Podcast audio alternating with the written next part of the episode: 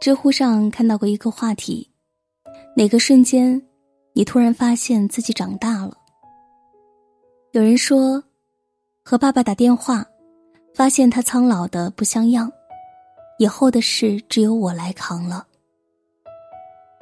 有人说，有共同话题的人变得越来越少，有时候想吐槽都找不到对象。有人说，再也没有什么事情能让我高兴。就算有的话，也不会像以前一样捧腹大笑。长大，好像总是意味着孤独，甚至这两个字，都孤独到连个偏旁部首都没有。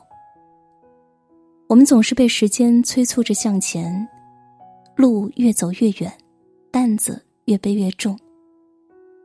直到某天，想停下脚步歇歇时，才会发现，童年。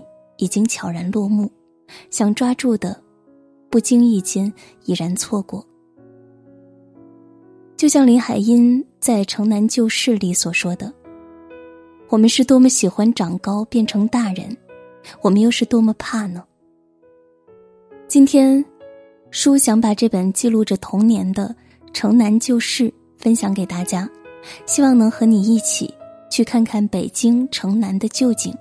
去看看小时候简单纯粹的自己，相信你会发现那份久违的温暖，其实离你并不遥远。每个大人都曾孩子过，都曾对世界充满好奇。就像书中的英子，每天总要问上一问：骆驼脖子上为什么要系着铃铛？别人怎么都不许自家孩子和秀珍一起玩？我到底是不是亲生的？只要是眼睛能看到的，心里能想到的，总要刨个根问到底。至于答案如何，那并不重要。重要的是想问什么就去问，想做什么就去做。因为在孩子们的心中，世界永远是单纯而美好的，如同童话一般。书里出场的两个人物，一直被街坊邻居排挤着。一个是丢了孩子的疯子，家家户户都忙着远离；一个是常躲在草丛里的小偷，大家都习惯性数落他。可英子却看到了他们身上的闪光点，总想着和他们做朋友，和他聊聊已经过去的往事，和他相约长大以后去看海。孩子们看见的都是事情本来的模样，而不是被世俗的眼光加了滤镜的所谓真相。而反观大人们呢，就像英子所说的，那么多的人分不清是好人还是坏人，就像分不清海和天一样。似乎人一旦成熟长大，就难免会有许多顾虑，总喜欢给别人加上标签。然后按照约定俗成的规矩去相处。可当你这么做的时候，还记得曾经干净纯粹的自我吗？童年是力量源泉的根，也是行差初始的梦。我们都曾孩子过，那时的我们也是这样童真和纯粹。没有那么多复杂的算计，有的只是澄澈透亮的眸子和一颗满怀善意的心。书中有句很经典的话，每每读来总忍不住掉泪。爸爸的花落了，我已不再是小孩子。是啊，小时候无忧无虑的时光总是溜得飞快。而后，周遭的一切都在催着赶着，让我们长大。秀珍和妞儿在奔向幸福的路上，不幸的丧命在了火车下。英子也陆陆续续的病了很多天，在出院搬往新家的马车上，妈妈安慰沉默的英子说：“从前的事都过去了，没有意思了，英子都会慢慢忘记的。”可西厢房的小油鸡。井窝子边闪过来的小红袄，笑时的泪坑，廊檐下的缸盖，这些闪闪发光的一切，就这么悄无声息的过去了吗？还没等英子想明白，新家已经到了，将来的事已经到了眼前，不得不去面对了。其实逼迫着我们长大的，正是那一场场没有预兆的离别，和人、和事、和旧时光。人生如同一趟匆匆的列车，总有人因缘巧合的闯进我们的生命。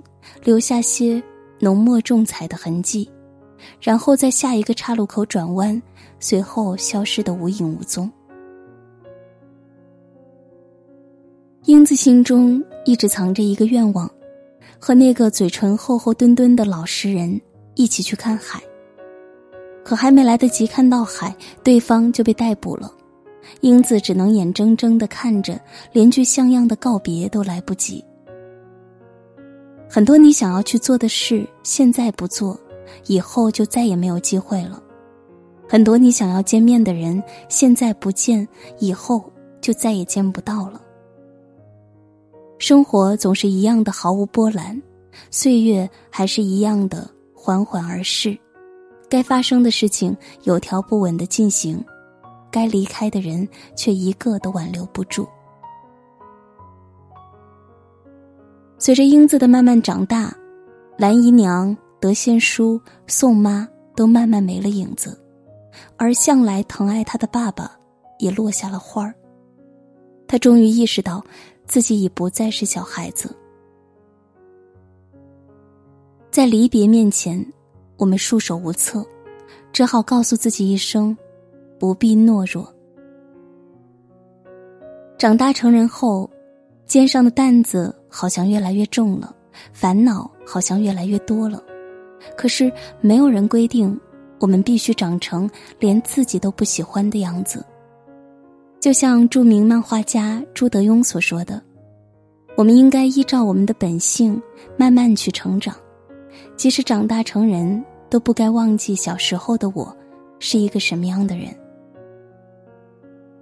童年是一段回不去的时光。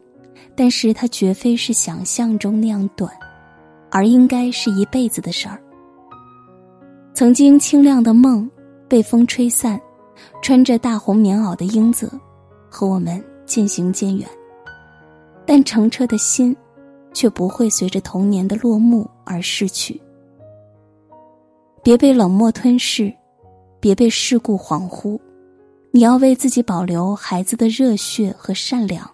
就仍旧可以和童年相遇，为自己在纷繁无常的世界中树立一道温暖而坚固的屏障，支撑我们一生的前行。纵然再也不会做东阳底下学骆驼咀嚼的傻事儿，可仍然要像小时候那样，面对一切未知的事情，硬着头皮去做，一门心思的闯过去。当你学会用童真的心面对世界时，就总会被它温柔以待。我们是天上的星星，我们在孤单的旅行，相遇是种奇迹，想懂得爱你的意义。